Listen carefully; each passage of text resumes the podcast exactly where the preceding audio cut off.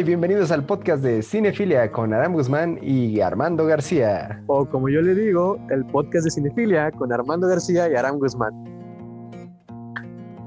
Es un programa en el que les platicamos de las películas que a nosotros nos interesan y que ustedes aman. Todo bajo un tema semanal convenientemente elegido por nuestros patrocinadores. Oye, ¿te acuerdas cuando todos nos vestíamos con pantalones de colores y bailábamos un shuffle? ¿Te antoja así bailar nada más moviendo las manos con el Tectonic? Oye, ¿te acuerdas cuando metimos una caja de pizza al cine y dijiste, ponle en tu espalda y di que eres el pípila? ¿Cómo, ¿Cómo olvidar ese día? Estuvo buenísimo, pero parece que fue en la década pasada, ¿no? Sí, seguramente fue, creo que cuando fuimos a ver Frozen por tercera vez. Ah, en ese momento estaba bien embolado con una morrita que justamente por la caja de pizza me di cuenta que no era que no era la edición más inteligente y que ella, ella no era la más inteligente. Entonces, este, prueba y error, prueba y error, amigo. ¿Cómo estás? Bien, bien, aquí pues pensando en, esta última década, ¿no? En, la década que ya dejamos atrás, este 2021 me ha, me ha puesto a reflexionar melancólico sobre los éxitos de, de esta década. Sí, ahora, ahora, ahora, que lo dices, sí, también, este, pues es lo que estábamos platicando, ¿no? Que si no lo han notado y a lo mejor probablemente aparezca en el título, hoy vamos a hablar sobre las películas mexicanas de la década pasada, ¿no? Obvio. La década, para, para usos de este programa, la década empieza en 2010 y termina en 2019. Y si no, un tiro a la verga. Eh, y sí, vamos a tratar de ver qué tan bueno ha sido nuestro cine y esto es bajo nuestra forma de pensar, lo que nos ha gustado. Puedes estar de acuerdo, puedes estar no de acuerdo, eh, tú escúchalo, disfrútalo y, si, y, tú te puedes decir lo que tú opinas o tú también poner tu lista de tres de las que tú consideras que son las películas buenas. Pero bueno, o sea, para este programa yo escogí tres películas, ahora me escogí tres películas, vamos a ir dando una y una, explicando un breve resumen y por qué pensamos que es buena. ¿Qué te parece? Va, va, me parece muy bien, me parece muy bien. ¿Quieres empezar tú? Sí. Cuéntanos primero una anécdota de tu, de tu década del 2010. ¿Qué fue lo más importante que tú dirías que hiciste entre el 2010 y el 2019? Yo creo que lo más importante, yo creo que fue la prepa. O sea, el, el haber estado en la prepa fue de las cosas más padres que he experimentado y a lo mejor nuestros amigos que ahorita lo escuchen, que son nuestra prepa, o sea, sí tienen un gran espacio en mi corazón y de hecho tengo una carpeta de todas las fotos que, que hice ahí, que tenemos recuerdos. Y es como que siento que se formó más, nuevamente repitiendo, se formó más mi identidad. Y solamente de acordarme de los exámenes reprobados, las materias que, que hice mal, de todos los, este, pues las cosas chistosas que fueron pasando en el salón, cuando cantábamos cumbias, cuando Wherever Tomorrow era la sensación. Entonces, este, eso es... No digas eso, me hace sentir viejo. Entonces todo eso es lo que tengo muchos recuerdos de la última década. ¿Y tú? Coger, prácticamente fue lo, que mejor hice la década pasada. Lo descubrí y dije, wow, no voy a dejarlo jamás. Ah, hay dos mundos, señores. Sí, dos mundos, exactamente. dos mundos aparte. Tenemos la poesía y tenemos al hombre práctico. Entonces. la poesía y el perreo, como debe ser. pues bueno, ya, ya que tenemos esa, esa bonita anécdota tuya que fue muy larga, eres un hombre de pocas palabras, eso me agrada. Si quieres te lo describo, o sea. Tenemos todo un programa. Mejor, mejor paso a la película que le quiero hablar, que de esto se trata. Este, y es este, yo quiero empezar, no sé si la llegaste a ver. Fue de las primeras películas que yo me acerqué como que tal vez cine de arte o sea, y hablando así como que cuando te comes una paletita Tupsi, ¿sabes? Que, y después ya descubres que hay paletas más ricas. O sea, fue lo que, la dulzura del inicio y se llama la película Los insólitos peces gato. ¿Has escuchado hablar de ella? Fíjate que sí he escuchado hablar de ella, pero nunca la he visto, ¿eh? Pues mira, yo la vi hace ya como unos ocho años, ahí quiero pensar, no me acuerdo muy bien. Obviamente hicimos una tarea como que de investigar un poco la película, obviamente la gente que te dice que sabe los datos así de memoria es gente mentirosa, tiene ahí sus notas. Y aquí también yo tengo aquí mis notas. Entonces, este, la película es del 2014, lo cual ya me mentí porque si dije que la vi hace ocho años, pues es 2012, ¿no? Entonces, este, fue como... ¿Qué? 2015. ¿De qué es la maldita película? es una película mexicana. Está interesante esta película porque en internet dice que es una producción de Holanda, de Países Bajos, no, no tanto mexicana, pero pues se grabó aquí. Tal vez sea porque la directora tiene apellido nórdico que se llama Claudia, Claudia Santier. Y entonces esta película prácticamente habla sobre la vida de Claudia. Es una película autobiográfica de la directora que ella conoció en su época donde más estaba sola a una mujer que se llama Marta, que tiene SIDA. Entonces se conocen en el mismo hospital, donde es, pues platican y todo. Y como esta Claudia, la que es la directora, no olvidemos que es una autobiografía, no tiene familia. En la película ella dice que ha estado sola desde los dos años. Entonces, este, Marta la adopta, como que la invita a comer a su casa y, encuentras como que esta escena de la familia mexicana que ya sabes, ¿no? Bueno, pues mucha gente se sentirá, este, a lo mejor, este, relacionada con esto de que está toda la familia ahí en la sala, que ya vamos a comer y que es un despapalle, que está la hija escuchando reggaetón y su hijo chiquito queriendo aprender piano, entonces es como una mezcla de muchas personalidades y pues este Claudia como que se va impregnando de todo eso y la película va de eso, ¿sabes? Es familiar, es sobre pertenencia, sobre que no necesariamente necesitas este sangre, sangre para pertenecer a algo. Se me hace una película muy bonita pues porque interesante porque una de las actrices, no es actriz, vaya, es la hija verdadera de Marta, o sea, te digo que la mujer que él conoce, que ella conoció. Entonces es como que esos pequeños datos curiosos. Y pues ya, no, no hay más, o sea, tiene una bonita fotografía, a lo mejor no es la mejor historia, te digo, o sea, apenas el, el acercamiento que yo tuve a películas diferentes que no fueran tan comerciales, no sé, yo creo que es una buena apuesta para los que quieren ver algo diferente a, a lo que hoy en día Netflix está dando, podrían echarse esta película. Entonces esa es mi primera película que yo aquí pongo, Los insólitos peces gatos. Ah, nada más para decirte que tiene los premios de Ariel, el Festival de Mar del Plata y el premio de, Toronto. Que los Arieles pues te salen en los chetos, ¿no? Entonces este tampoco es como que la gran cosa. Ariel, mejor película. Ajá, la mejor actriz. ¿En serio? Wow. ¿Sabes qué? Te mentí porque ya recordé que esta película la fui a ver contigo ¿La vimos juntos? Y salimos diciendo por qué se llama así la maldita película, no sabemos. No lo encontré, o sea, lo busqué y tampoco lo encontré. Pero ahí está el dato, ahí está el dato. Así que pues esa es mi recomendación, si la quieren tomar, véanla. Y si ya la vieron, pues a ver si a lo mejor están de acuerdo conmigo. Una, una gran película independiente, ¿no? De, de nuestro bello cine mexicano de la década pasada. Justo yo te quiero compartir una película que vi hace poquito, hace unos días. Preparándome para este podcast, vi una gran película llamada Pastorela. No sé si la has visto. No, no, siempre la quise ver, nunca la vi, así que cuéntame, por favor. Nada más tengo que hacer una pregunta antes de que empecemos. ¿Tú todavía crees en Santa Claus? Mira, bro, soy moreno, a mí me tocan los Reyes Magos. Entonces, pero voy a decir que ya no creo en Santa Claus porque pues no, nunca creí en él.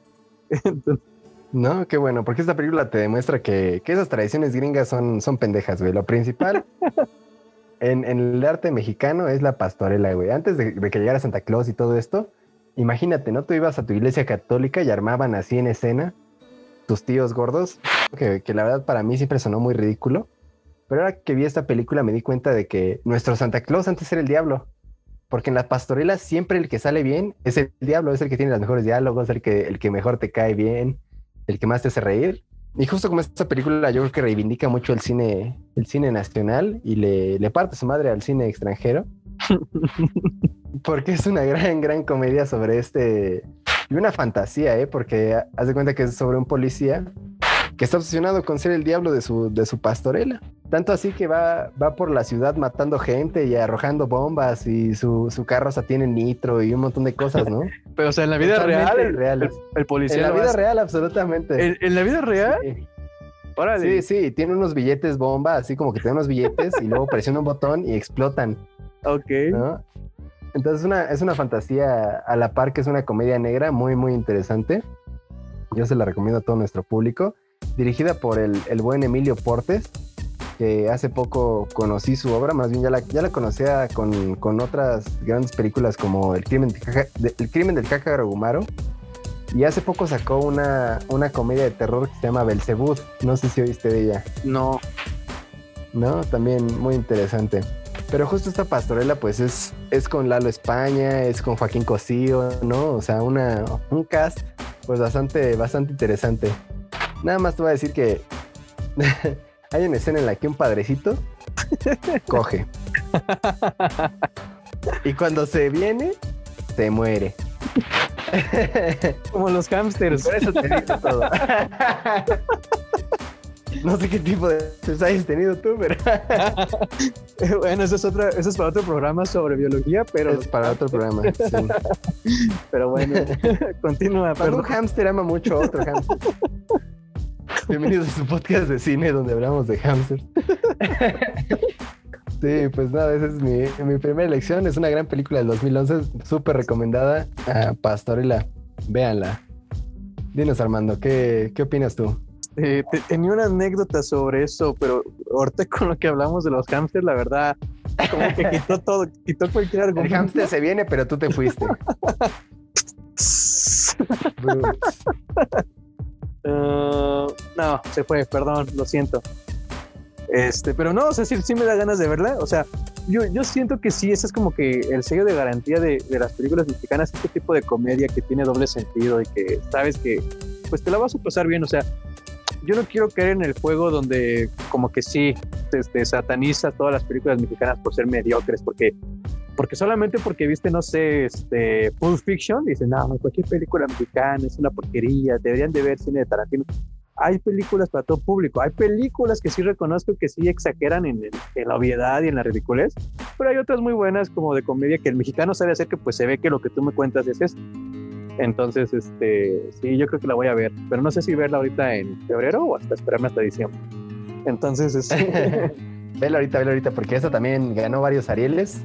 En su caja del cereal ahí le vinieron como siete. le salieron repetidos. entonces- ¿Alguien quiere, ¿Alguien quiere un Ariel? Este, ah. No, quédatelo. Pero bueno, voy a pasar a mi segunda película. Ahora que estamos hablando de esta parte de lo que nos hace ser mexicanos, este, lo que pues te enorgullece, yo quiero hablar sobre esta película y me voy a poner un poco internacional. Guten Tag, Ramón. Entonces, Ulala. entonces, Guten Tag, Ramón, no vi en qué año se filmó, no anoté eso.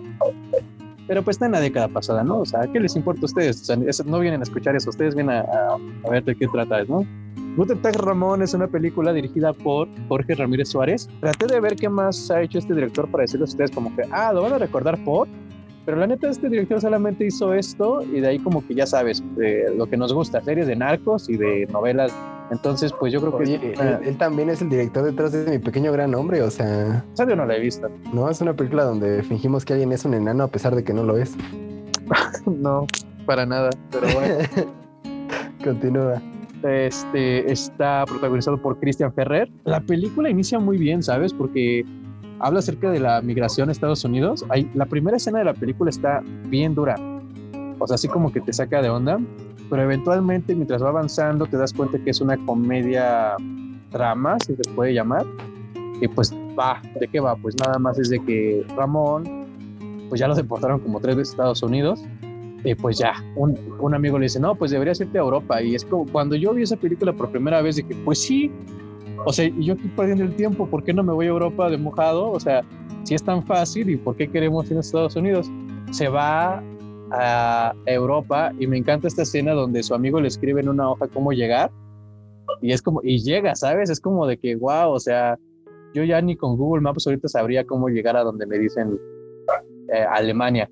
Llega él, pero pues pasan un montón de cosas que lo hacen vivir en la calle y pues esta película va de que conoce a unos viejitos que le brindan su apoyo. Y hablando, te digo, de lo que nos orgullece ser mexicanos, yo me estaba comiendo una ensalada mientras volví a ver esta película y justamente yo le echo a mi ensalada jitomate. ¿Qué tiene que ver con esto? Sé que piensan que no, pero sí. Entonces, este, yo le pongo jitomate. Todo se une al final, lo juro. Todo se une al final. le pongo jitomate a mi ensalada y en- pasa una escena donde Ramón pues no encuentra nada que comer. Llega a una tienda alemana y encuentra pues ya sabes, lo que le encanta al mexicano, ¿no? El chile. Entonces, este, encuentra chiles y, y jitomates. Y hay una escena donde él está en una estación de trenes mientras muerde un jitomate crudo, muerde un chile y un pedazo de pan y esa sensación de un mi tierra, ¿sabes? Y, fue como, oye, sí es cierto, yo aquí desprestigiando el jitomate y pensar que voy a estar en un país donde no pueda accesar a esos, me hizo como que apreciarlos, ¿sabes? Entonces yo creo que es lo que yo rescato de Gutentar Ramón, de que no sabes lo que tienes hasta que lo pierdes y qué triste sería también perder un poco de tu cultura cuando estás en otro país. La película va de eso y cómo él sobrevive en Alemania, y cómo va haciendo amigos y cómo le va mostrando a los alemanes que tienen la característica de ser fríos esta calidad mexicana. Lo único que no me gustó fue que el personaje de Ramón se me hace muy estúpido, ¿sabes? O sea, en el norte así bien machito y acá, y llega Alemania y se vuelve un niño chiquito, así como, ay, ayúdenme, ayúdenme. Es como, eh, eso es lo único que yo diría que no, no está chido. De ahí en fuera, me agradó. ¿Cómo ves? Pues bien, bien. Yo recuerdo haber visto esa película, creo que no la vi entera, la vi en un camión. Pero sí, sí, justo me dio esa impresión de que, de que Ramón estaba muy desolado, ¿no? En este mundo. Y creo que lo, lo obligan a vivir en un sótano, ¿no? Los ancianos. Una película muy interesante, ¿no? si no entiende lo que estoy diciendo, por favor vaya a verla ahora mismo. Sí, también podríamos hablar sobre cómo se tratan los gigantes, ¿no? Pero te digo, o sea, es, una comedia, trata de hacerlo ameno, ¿sabes? Trata como que de hacerte reír, eh, dándote un mensaje. Y es lo que te digo, o sea, que al final no sé si logra hacerte entender cosas o logra hacerte reír, ¿sabes? Es como que ahí no sabes qué hacer. Y pues también se ganó un Ariel, obvio, porque te digo que salen en el material. También se ganó un Ariel esta peli este peliculón, también se ganó. Oye, si haces una película en México ya es logro suficiente para que te den un Ariel, o sea, ¿sabes lo difícil que es? es, eh, naces, respiras, te dan un Ariel. Entonces, este... naces, le vendes tu alma a Televisa, te dan un Ariel. Así es. Así que bueno, continuemos. Para mi segunda película yo elegí un, clásico de clásicos, una, una, película que yo creo que sacudió el 2013 y, y, todas las salas de cine. Yo sé que yo sé que ustedes la vieron y sé que ustedes vieron la publicidad justo para esta película. Se llama Nosotros los Nobles, del director Gary Alasraki, también conocido como Gas, por alguna razón. Ese es su apodo. Dime Popeye. Dime Popeye, dime Gas. Me quiero llamar Gas. Bueno, pues nuestro querido señor Gas este, hizo, es una película que para mí pues es, es bastante buena, ¿no? Es una comedia que yo creo que todos veíamos venir. Algo bastante común en, nuestra, en nuestro México separado por clases. Pero básicamente trata sobre estos chavos mi reyes, ¿no? Mi reyes son esta, esta clase de, de personas con dinero que se dedican a ir a Tulum, ¿no? O que se la viven así de parranda y el padre decide pues fingir que ahora son pobres y ponerlos a hacer lo que nunca han hecho en la vida, ¿no? Que es trabajar. Y entonces es muy divertido ver cómo uno se vuelve microbusero, ¿no? la, chica eh, trabaja ahora en una cantina, ¿no? Va a la central de abastos tempranito por sus verduras, ¿no? Y, y ¿sabes algo que me sorprendió? Porque el hijo menor es acosado laboralmente, ¿no? O sea, si, si fuera una mujer, yo creo que no nos reiríamos de esa situación. Pero como es un hombre, no importa. Y pues nada, es una, es una gran comedia mexicana. Yo creo que demostró que, que la publicidad es gran parte de, este negocio y que también yo creo que se puede hacer reír a la gente incluso de su clase social, ¿no? Yo creo que todos recordamos ese buen, ese buen hombre Peter, el, el español de Cholula. Todos conocemos a alguien así. ¿Y de dónde eres? Cholula, Puebla. Cholula. ¿Sabes qué me acabo de dar cuenta? Que aquí fue la primera vez que vi a Carla Sosa. O sea, y la Yo también. Yo también. es una gran actriz, muy, muy reconocida, ¿no? ¿A poco? Según yo ya no he visto nada de ella. No, salió como en esta serie gringa, ¿cómo se llamaba? Eh, a Murder, ¿cómo se llamaba este? How to Get Away Murder, ¿cómo, cómo? Nunca, nunca la vi, la verdad nunca la vi. Lecciones del crimen en Latinoamérica. Yo, solamente vi que, que salió en otra película de algo de embarazada, ligeramente embarazada, donde se embaraza de un pizzero y que ¿Ah, Jesús, Ochoa, Jesús Ochoa es su papá de ella y que ella es rica y que él es pobre, obviamente, ¿no? Porque es lo que, es lo que vende, ¿sabes? Enamorarte de, una morrita rica mientras tú eres pobre. Ya lo hicieron con Amarte Duele, ¿por qué no repetirlo? Entonces, este...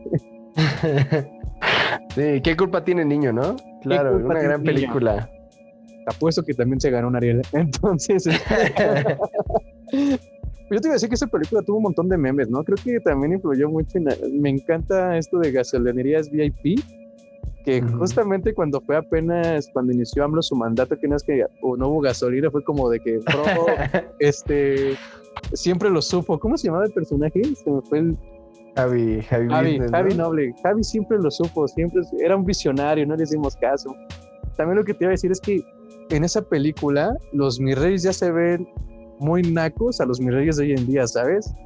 O sea, sí, yo todavía conozco mis reyes de así. Ah, sí. Yo, siento que. exactamente igual.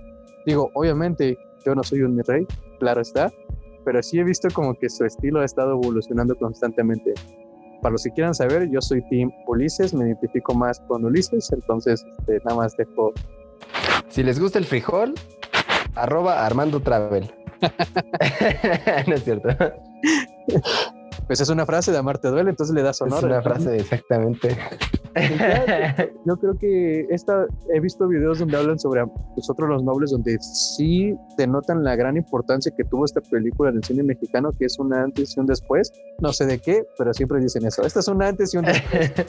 Este, los memes, los memes. Sí, no, sabes, estaba, estaba escuchando una, una idea de Javi, es hacer la cuba más grande del mundo con bacacho y Coca-Cola en el Estadio Azteca. La verdad no se me hizo una mala idea. Tú estabas viendo la película y dijiste, mmm, sí se mm. podría. Eso es un gran negocio, ¿no? Quizás es que yo soy igual de estúpido. Pero yo no entiendo por qué la obsesión con el Bacardí, ¿sabes? Yo creo que más bien Bacardí ha pagado un buen de varo para que hagan pensar que es un buen alcohol. Y luego te cuesta 80 baros la botella. Eh, eh, sí, o sea, nunca van a saber lo que es tomarte el alcohol destilado, o sea, eso es lo más rico. El alcohol de la farmacia es lo mejor. lo escucharon aquí primero. Pero bueno, este, yo quiero pasar a, mi tercera película. Y aquí nos vamos a poner ahora sí de mantenerles largos porque aquí estamos a la vanguardia, pues sabemos las últimas tendencias. Muchos pensarán, o no sé, es la película que más está, está sonando ahorita en Netflix mexicana, que obviamente también se gana un Ariel. Este, ya no estoy aquí, es la producción que ahorita trae Netflix. 2019. ¿Sabes qué es una cumbia rebajada? ¿Una cumbia rebajada? Ajá. ¿Te acuerdas en estas fiestas, en estas fiestas cuando intentamos bailar como cholos? Ahora siento que los ofendo. Solamente de pensar en eso y después de ver esta peli, es como, perdónenme, no sabía lo que hacía, perdón por insultarlos de esa forma tan, tan horrible al tratar de bailar como ustedes. Y ahora estoy aquí, es la película de un morro que se llama Ulises, que es el líder de una banda que él creó llamada Tercos. esta película está situada en Monterrey, y el tiempo es sobre donde el expresidente Felipe Calderón le declaró la guerra al narco. Entonces solamente movió la víspera, o sea, no hizo nada, llegó a molestar, hizo que pues todos hagan violencia. Y Ulises es producto de eso. Ulises este quiere, pues, él solamente quiere bailar, de alguna forma es un alma libre que pues a él le encanta la cumbia rebajada y quiere estar ahí, este, tanqueando con sus amigos, hasta que llega la delincuencia, todo por ser un terco y meterse donde no debe todo lo lleva a que se tiene que ir a Estados Unidos. En Estados Unidos es lo mismo que en Cutectar Ramón, va a tener que llevar su cultura a Estados Unidos y cómo, cómo él tiene que sobrevivir a este cambio. Eh, hay una entrevista que está Guillermo del Toro con Cuarón hablando sobre la película y Guillermo del Toro dice como que Ulises es un ser extraño en Monterrey y se va a una tierra extraña. Entonces como que es el choque para él que no entiende qué está pasando. Y pues porque es un morro, o sea, no tiene más de 20 años, está de tener unos 15, 16 en la película. y fue mi primer, cuando yo la vi, la vi con, con un amigo y, hay una escena donde llega la escena de la violencia, que tú estás así como que echando la papita, pasa esta escena y te quedas como, oh, wow, ¿qué está pasando? Te muestra su cultura que es la cumbia rebajada, como te digo, todo gira en esto, todo gira a la cumbia rebajada, a lo que es la música y cómo puedes sentir a Ulises como él la siente, así como tú sientes las canciones de Sin Bandera, Ulises así siente este, oh. las cumbias rebajadas. Y es un momento, es un momento de quietud de él, ¿sabes? Es un momento donde él es él. Y mira, no, no voy a ponerme payaso, pero yo diría que tiene estos colores como los que hacía este en la película de Taxi Drive Taxi Driver y le da un pequeño aire a estos colores también como de Blade Runner 2045. Esos colores que te digo como de que el moradito en la cara y este, como que tiene este tipo de arte, ¿sabes? Donde se ve muy cosmopolitan. Entonces, eh, y Ulises cumple también uno de los sueños a lo mejor de, la mayoría de los hombres, llegarse a una asiática. Entonces, este, bien por Ulises. Entonces, de Monterrey para el mundo. De Monterrey para el mundo, de México para el mundo. Ya, ya mandamos a dos, a Ramón y a Ulises. Entonces, esta película está para ser nominada para estos premios Oscars del 2021 que van a ser ahora en abril, para competir como mejor película extranjera. Entonces, es, una, si no la han visto, pues chequenla. Yo creo que sí las va a atrapar y, y ya, o sea, también échense una playlist de cumbia rebajada. Es lo único que les daría el concepto. ¿Qué piensas sobre Ya no estoy aquí? ¿Ya la viste? Sí, por supuesto ya la vi. La verdad es que se hizo muy raro. Yo pensé que trataba aquí de la Ciudad de México porque justo son los más famosos en, en los sonideros, ¿no? En las cumbias. Ah, un saludo para. Tepito. ¿Ah? Un saludo para Tepito. Un saludo a mi bellísima línea B. Pero luego descubrí que justo es de Monterrey y que habla de, de esta gente en los barrios marginales de, de esa, de esa bellísima ciudad del norte. Y pues sí, una, una realidad muy dura, ¿no? Esto, esto de que las películas mexicanas traten temas clasistas y de, de huir al extranjero para mejorar tu vida, pues no, te habla muy bien nuestro país, ¿no? Un lunes cualquiera, ¿no? Entonces, este. Un lunes cualquiera, sí. El lunes cualquiera se gana en Dariel también. Sí, justo les voy a contar sobre mi, mi tercera película. Me- esta, esta, esta vez me, me decidí por una película del 2011. Yo me quedé al inicio de la década, como pueden verlo. Y esta sí fue igual ganadora de mejor película del Ariel. Se llevó muchísimos, muchísimos Arieles y, se, y fue nominada incluso en Cannes. ¿A poco? Sí, Estás hablando, en- estás hablando de Roma, seguramente, ¿no? Entonces, No, no, no, ganadora en el Guadalajara International Film Festival 2012, ganadora en, en- en un montón de lugares, ¿no? ajá. Estoy hablando de Días de Gracia. Ah, ok. Sí, sí, con recuerdo haberla visto. Sí, claro, es una, es una gran película muy emotiva y muy, muy realista, ¿no? Que habla de aparte de un tema muy mexicano, ¿no? El fútbol y los secuestros. Nuestro pan de día y noche, ¿no? El América Lo que hacemos. las casas de seguridad. El América, los balazos y las chachas que se embarazan del patrón. Ay, no olvides las peleas este, intrafamiliares. Eso es como que el, el combo, el combo Ciudad de México. Entonces, Como pesadilla, ¿no? Tus tíos peleándose por el terreno y una cumbia de fondo. claro, claro. Ajá, día, días de gracia. Días de gracia, pues te digo, es, es la ópera prima, o sea, para los que no sepan, para las personas que hayan ido al Conalep, la primera película de nuestro queridísimo Everardo Good, claramente no tiene un nombre muy mexicano. Porque, chicos, la carrera de cine está cara. Nunca van Está a caro, oye, oye, pues no, no va a llegar un tonativo a estudiar cine, ¿verdad? Pero bueno, Ah. este, protagonizada por Tenoch Huerta, Carlos Bardem, un montón de, de gente muy, muy interesante. Y no sé si recuerdas, esta es una, una película, o bueno, se los voy a, les voy a guardar el spoiler, pero tiene, tiene una trama muy interesante, algo así como Amores Perros, ¿no? Algo como Babel. Esas de este tipo de tramas corales, ¿no? Que empiezan por un lado y acaban en otro Ok. como que te confunden en el tiempo, ¿no? Y tienes que ir poniendo atención, ir, ir hilando los datos. Pero no es, no es nada complicado, eh, es realmente la historia de, de un policía que se da cuenta de que pues en México no, no hay justicia, ¿no? O estás con los narcos o estás con los narcos. y aunque sea policía, dicen que Tenoch Huerta estuvo ah, entrenando con las fuerzas especiales, ¿no? De la Ciudad de México para, para prepararse para este rol y se nota mucho se nota en las escenas de acción, se nota en, en la gran ideación de esta película, ¿no? Y en, en gran, la gran dirección de este metraje. La verdad, pues no hay, no hay mucho que decir sin spoilearlos. No sé, ¿qué opinas tú, Armando? Yo siento que Tenoch Huerta es nuestro Desert Washington, ¿sabes? Es como- o sea, y aparte se llama Tenoch, ¿sabes? Es como, qué gran nombre. O sea, Tenoch es un gran nombre. Sí, tengo mis vagos recuerdos de esa película porque sí ya tiene años, pero sí lo que recuerdo es que hay una escena en un, en un tiradero de carros, creo. Oh, Y esa es la escena está bien como- intensa. Ajá, esa escena estuvo buenísima.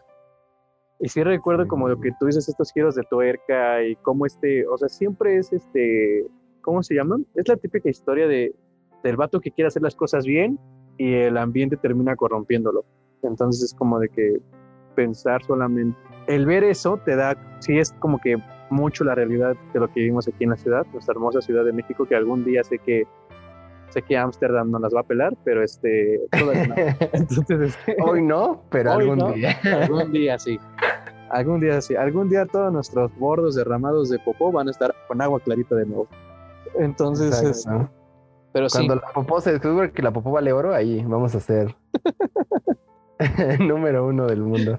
pero sí, Días de Gracia sí está, yo también se las recomiendo muchísimo. Es más, este, como que me dio ganas de volverla a ver, ¿sabes? Porque sí tengo buenos recuerdos de esa peli. Creo que hasta te dije, ¿no? Dice, esta película creo que es de las mejores que he visto. ¿Sabes con qué película la hilo? Con Hombre en Llamas. La que Ujú. vinieron a grabar. Y esa no entra mexicana porque es una producción gringa, grabada aquí en México. Pero no sé, como que tiene esta, este hilo de esa película. Entonces, sí, muy parecido. Y justo Tenoch, pues, como se llama Tenoch, no le alcanzó para estudiar cine, es, es graduado, egresado de mi buena facultad. ¿a poco te estudió- pisaste las tierras donde te pisó Tenoch?